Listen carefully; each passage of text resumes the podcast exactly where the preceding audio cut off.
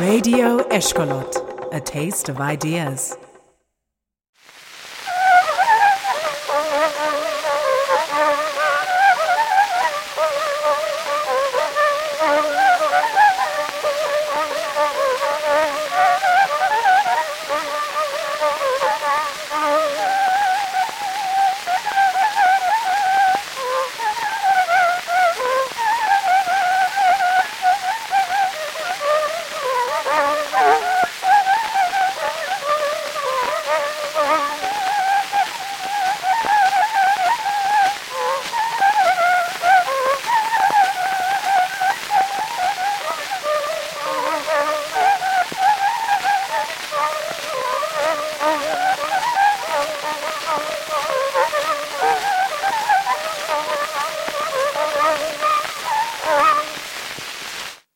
Добрый день, меня зовут Зисел Слепович. Сегодня мы говорим о еврейской музыке Беларуси. Только что вы прослушали фрагмент записи, сделанный Софией Магит 2 августа 1934 года в городе Мозыре Гомельской области Беларуси от еврейского скрипача Довида Векслера. Если бы мы не знали этого, просто услышали анонимную запись, поняли бы мы, что это еврейская музыка? Если да, как мы могли бы догадаться, что она из Беларуси? Вот что нам сегодня интересно. Для начала мы должны честно признаться, что нет одной Беларуси. Есть Беларусь в границах сегодняшней Республики Беларусь, в политических границах прошлого, и есть этническая белорусская территория.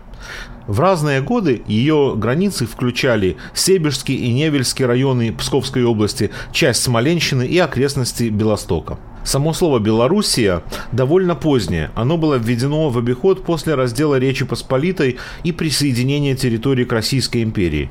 То есть это колониальное название. На протяжении пяти веков это была часть земель Великого княжества Литовского и затем Польско-Литовской унии. На языке идиш эти земли назывались Райсен, этимология слова «Русь». Словом «литы» обозначалась Литва в целом, как Великое княжество Литовское, и сегодня мы под ним понимаем в широком смысле ареал бытования литовского или литвацкого диалекта идиша. Однако есть и более узкое понимание «литы», примерно как современная Литва. И в этом ряду есть Лита, есть Райсен, примерно современная Беларусь, а есть Летланд, Латвия – Обозначение любой границы вместе с тем следует делать с оглядкой на зоны пограничья, где все смешивается. Именно такие зоны нередко являются активными движителями культурных процессов – с точки зрения идыша как такового, Большая Литва, как Райсен плюс Лите плюс Летланд, обозначена литвацким или северо-восточным диалектом. Всего различают три диалектных группы идыша – центральный, польский, юго-восточный, украинский плюс бессарабско-румынский и северо-восточный, литвацкий – Литвацкий диалект идыша существенно отличается от двух других. Границы диалектов идыша и литвацкой культурной общности не всегда совпадают. В своих исследованиях литовского идыша Довид Кац показывает, что элементы этого диалекта распространяются глубоко на юг Украины, вплоть до Черноморского побережья, при том, что культурная граница еврейской элиты проходит к северо-востоку от Киева – в следующем примере из коллекции Зиновия Ароновича Кисельгофа мы услышим фрагмент Мусофа, дополнительной утренней молитвы на Рошашана «Квойда Мейла Эйлам», где даже произношение текста на древнееврейском литвацкое «мейле» и «эйлом» вместо южного и западного «мойле» и «ойлом».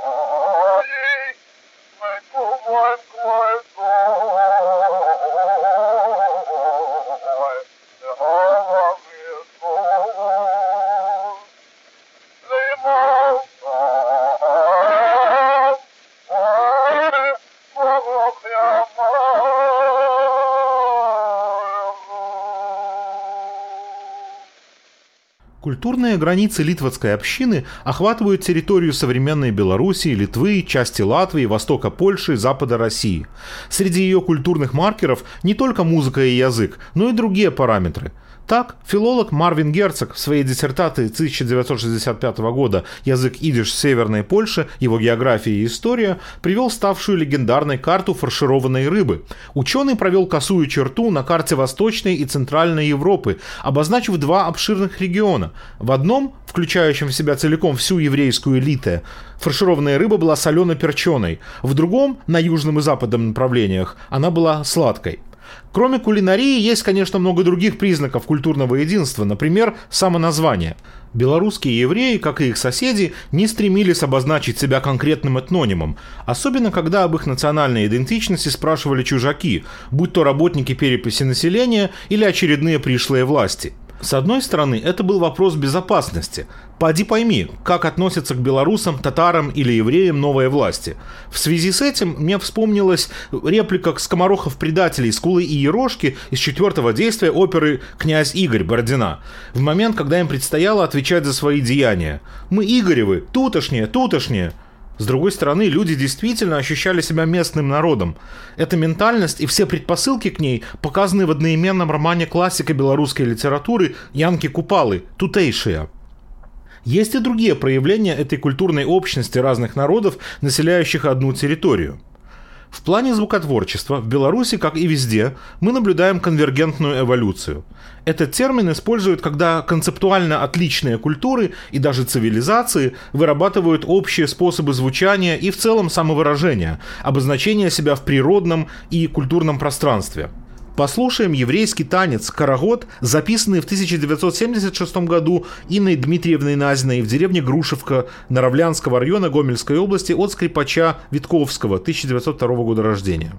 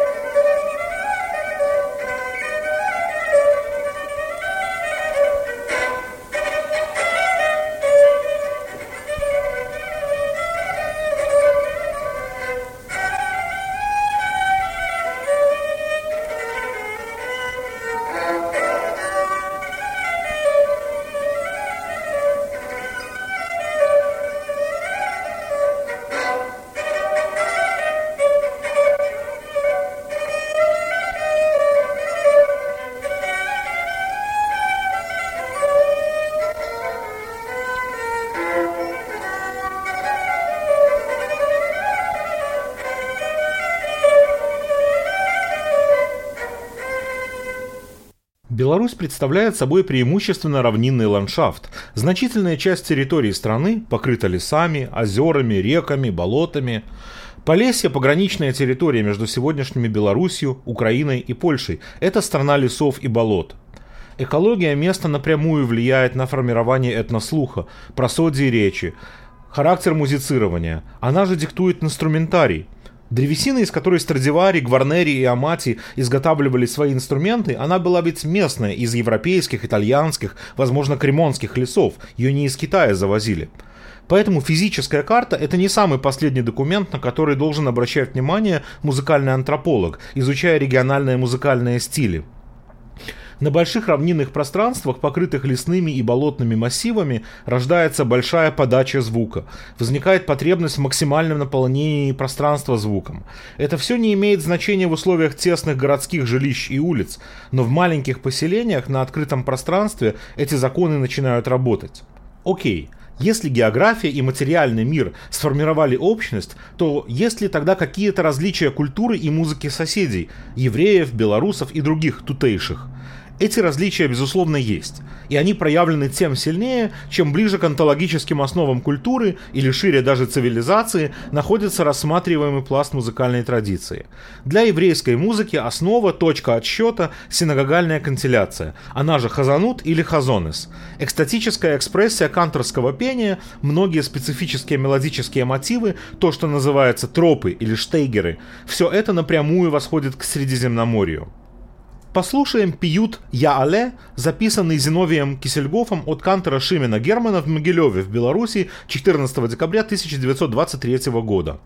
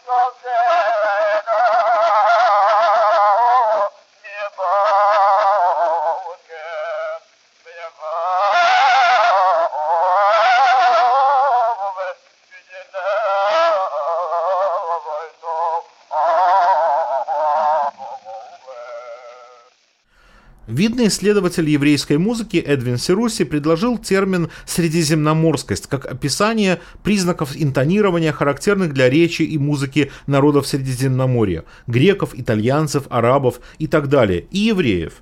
И именно эта средиземноморскость – то свое, что принесла еврейская культура в букет составляющих белорусской тутейшести – Сильнее всего отличается музыка евреев и белорусов в своей обрядовой части. Синагогальная канцеляция резко отличается от песен и наигрышей восточнославянского календарно-обрядового цикла. Послушаем запись одной из белорусских весенних песен.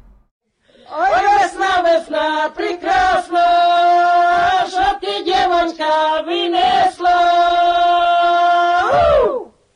Ой, я вынесла корито,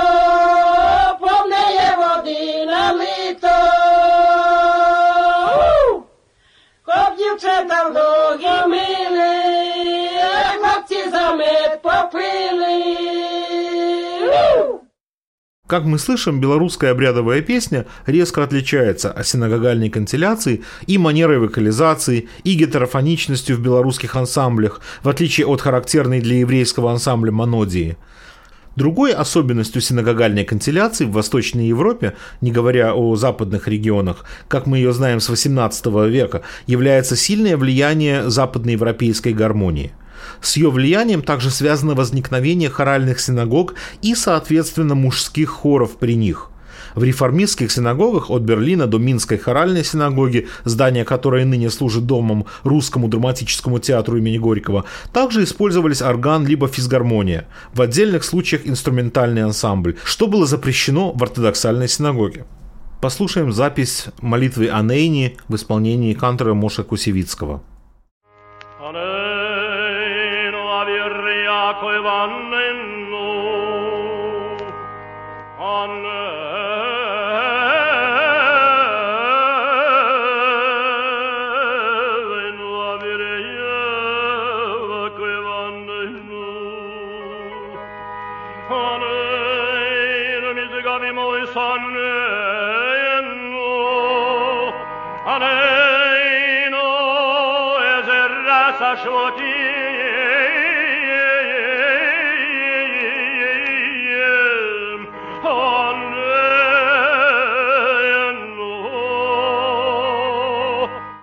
В этой записи мы слышим характерную идиому ашкеназского музыкального мира – всхлип, плач, рыдание, передаваемые терминами крехцн, квечен, шлухц – Послушайте запись, которую мы с Ниной Самуиловной Степанской записали в 2002 году в Минске. Звучит голос Моисея Абрамовича Сверновского, на тот момент 94-летнего еврейского музыканта, актера, в детстве певчего, мешорера, той самой Минской хоральной синагоги. Моисей Абрамович рассказывает, что он запомнил игру еврейской капеллы, когда ребенком присутствовал на еврейских свадьбах в Минске. То есть из композиторов каких-то да, играли? Они не знали такой композитор, композитор. Но они на слух что-то а, на слух слушали, скажем так. Особенно шел марш Саири, Там-там, Там, та-та-та-там, та-та-там, там, та-там. Но на еврейский лад. На Как? еврейский лад. Вы не сможете напеть как-то? То если я вам э, самое, сейчас, э, вот самое, если сымитировать, та та та та та там трам трам та та та та трам та та там та та там та та та там та та та там Krächzen, ja, mit Quetschen. Вот, да, это, это, это обязательно, это же лежит, как говорится, внутри. Здесь возникают интересные вопросы. Должна ли еврейская музыка нести в себе плачевость для того, чтобы называться еврейской музыкой? Является это боль и плач, эти рыдания органической ее частью? И где пролегает тонкая грань между идышской музыкой и музыкой на идыш? Послушаем запись песни «Шрайпнан либо Мира Бривел» в исполнении Сары Дубиной из Слуцка. Запись сделана нами с Ниной Смолиной-Степанской в 2006 году. Schreibt mein liebe Mira Brevela, sie schickt mir ab, auch still mit mein Teiere, mis tam, sie sa blote auf den Jam, frei wie Jam, wie Wind wie frei, was mir stohlen, was mir blei, а матросы sein кидай, nur genitten und getrei. Моя Милка мне сообщает, я сапоги мне высылай. Верно думает, она на море грязь ужасная. Мы, как все, как ветры в море, мы готовы на просторе. Быть матросом — это дело, только честно и умело. Таким образом, у еврейской ашкенадской музыки в целом и белорусской еврейской музыки в частности есть своя специфика интонирования. На особенностях белорусской ее ветви мы остановимся подробнее. Народные белорусские музыканты стремятся заполнить звенящим звуком все пространство. В своей игре они стремятся к продолжению звука, чтобы тот не затихал. В белорусской музыке часто используются бурдоны на дуде, колесной лире, скрипке, басе струнном басе. Послушаем два образца белорусской традиционной инструментальной музыки.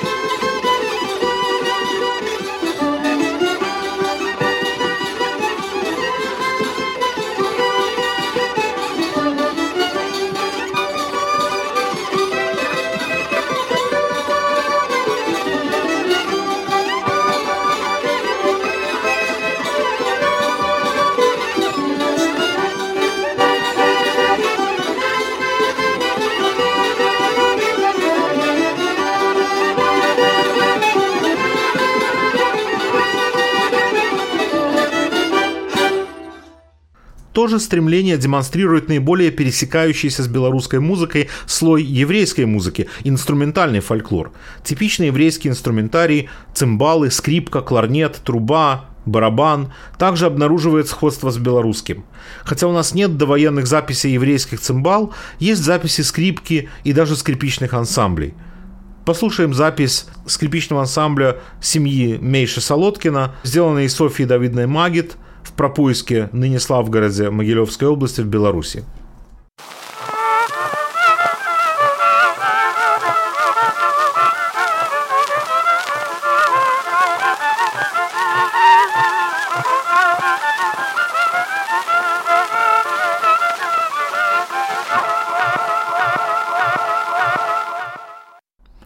Процессы формирования звукового поля, звукового идеала, звукового маркера были осмыслены в фундаментальном труде русского советского музыковеда и композитора Бориса Владимировича Асафьева «Музыкальная форма как процесс». Во второй его части Асафьев выводит концепцию интонации. Хотя научного определения интонации Асафьев не дает, он определяет все важнейшие категории музыки и саму музыку через интонацию. Музыка – это искусство интонируемого смысла. В русле этой теории ученый также вводит смежное и не менее важное понятие переинтонирования, то есть переосмысление услышанного чужого материала. Слышание другого – это многоступенчатый и сложный процесс переинтонирования. Что-то из чужеродного материала сразу принимается, что-то не сразу, что-то отторгается, что-то в силу наличия общей территории перенимается более или менее буквально, а что-то кардинальным образом изменяется, когда от оригинала остается лишь мелодический каркас, а интонационное его наполнение в смысле тембра, темпа, артикуляции полностью меняется. Музыка таким образом оказывается не в тонах, а между ними – Послушаем, как звучит еврейская мелодия в исполнении еврейского ансамбля и в преломлении белорусского.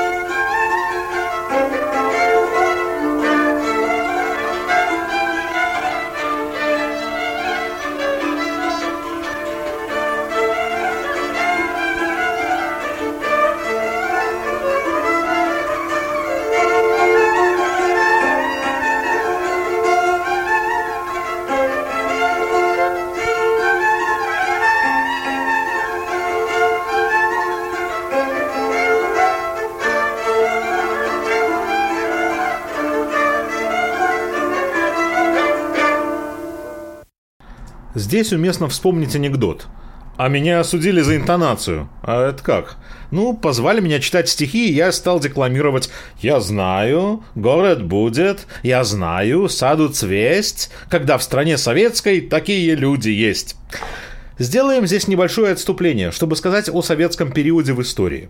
Он сыграл неоднозначную роль в истории евреев бывшей Российской империи. С одной стороны, евреи получили доступ туда, куда раньше в абсолютном своем большинстве доступа не имели. Это и образование, и власть, и так далее. Этнография в СССР поощрялась и поддерживалась, а антисемитизм осуждался и с ним боролись, по крайней мере, в 1920-30-е годы, как минимум на словах. Разумеется, еврейская культура, которая поддерживалась официально, была весьма специфична. Это должна была быть пролетарская культура, культура наидыш – Религия клеймилась как буржуазно-клерикальное проявление и всячески изгонялась и игнорировалась, в том числе из этнографического дискурса. Но, тем не менее, ведущим еврейским этномузыкологам межвоенного периода Софии Давидовне Магит и в Ленинграде и Моисею Яковлевичу Береговскому в Киеве удалось зафиксировать еврейскую музыкальную традицию в ее довольно-таки полном виде, включая религиозные или паралитургические жанры, нигуны, народные театральные действия, пуримшпиль стили и песни, в которых также отражались аспекты религиозной или как минимум традиционной жизни евреев региона. И Магит, и Береговский делали свои записи в Украине и в меньшей степени в Беларуси. Попытки собирания музыкального и поэтического фольклора предпринимались в то же время и в соседней Польше. Так Ягуда Лейб Каган, способствовавший организации Еврейского научного института ЕВО в Вильне в 1925 году, делал свои записи в Литве, на Белосточине и других регионах Восточной Польши, Кресы Всходня, как она тогда называлась. Однако он только фиксировал текст и делал нотную запись, что было тоже немало по стандартам того времени, а иногда лишь записывал слова песен. В 30-е годы в Польше нарастал антисемитизм. Разумеется, ни о какой государственной поддержке этнографических исследований еврейского фольклора там не могло быть и речи. Фольклор польских и литовских евреев, который в отдельных пограничных регионах тесно соприкасается с фольклором евреев в Беларуси, всплывая через косвенные источники. Как, например, музыкальные примеры в архивах свидетельств выживших в Холокосте.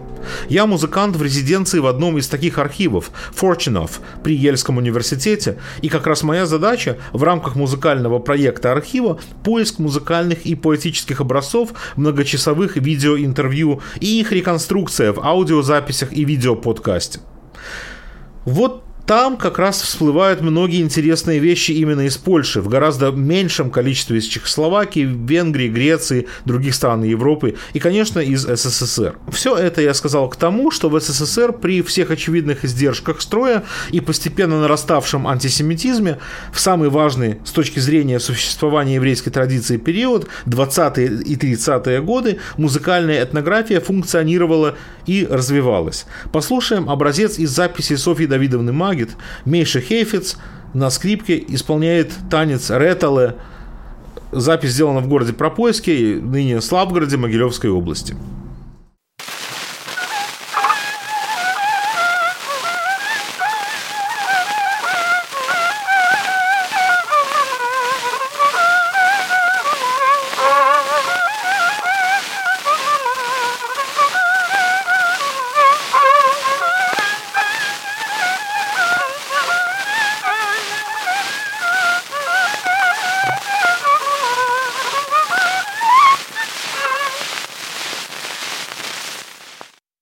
Интересно, что в советское время умные, сознательные еврейские родители детей в еврейские советские школы не пускали. И моя бабушка 1914 года рождения, жившая с родителями и двумя старшими братьями в Могилеве, не была тут исключением. А послали их в белорусские школы. Почему? Ну, пускай им там рассказывают о вреде христианства, лишь бы не учили есть хлеб на Песах. Послушаем запись года Гиршевны Забелевой, урожденной Юдовиной, которую мы сделали с Ниной Самуиловной Степанской в Витебске в декабре 2001 года. Platzen dem Reiten, на Красную площадь идем. Zum Platz dem Reiten mehr geht, und vorne zerspreiten sie breit, zum Platz dem Reiten, zum Platz dem Reiten, zum Platz dem Reiten er geht. Sie ist gestorben, der See der Lenin, und er liegt in Mausolee. Und mit Räte, schwarze Fahnen gehen Kinder, eins und zwei, alle Kinder, Lenins Kinder, sollen tri singen a true Lied. Lenin ist gewesen a Führer, Lenin ist gewesen a Held. Вернемся к теме звукосферы и послушаем похожие песни в трех очень непохожих исполнениях.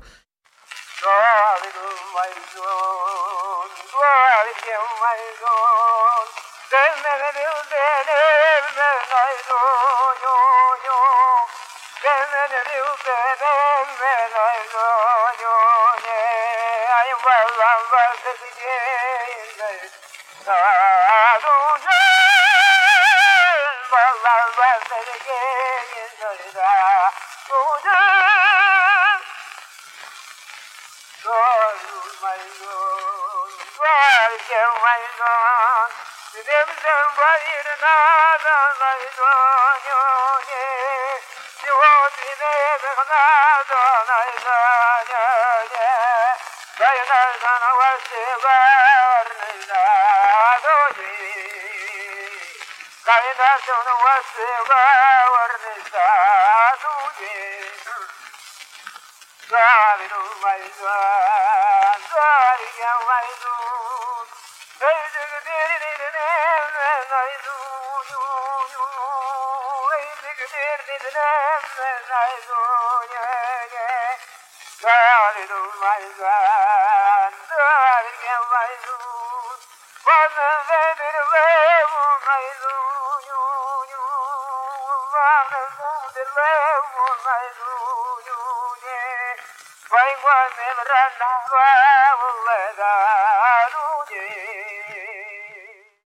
Noch é mais um. noch im gemeinsam. Bus bist da sich ich so nyu nyu Bus bist da sich ich so nyu nyu Oy khliba meid letatenyu Oy khliba meid letatenyu Noch im gemeinsam. noch im gemeinsam oi zi hochi nadan zunyu nyu oi zi hochi nadan zunyu Afa Афа копке эйхнит таценю, Noch im эйхнит. noch im kein so ei sie rinnt nemen so nu nu ei sie rinnt nemen so nu nu fregil va der gorni tat nu fregil va der gorni noch im kein kind. nemen zunhunhu. Fregir badir gorni tatenhu, Fregir badir gorni tatenhu. Нохем кемайнкин. Это мать говорит к сыну. Нохем кемайнкин. Ой, нохем кемайнкин. Устейст азой бройгис нохем кин. Узист азой траве безононью. Он отвечает.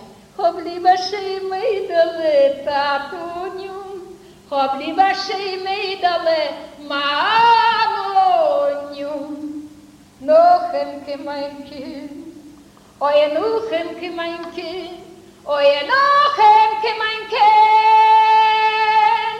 Veži du smej dale tu nonju, si oci epis nodno zonju, vezej rafaj mej dale tatonju, vezej rašejn.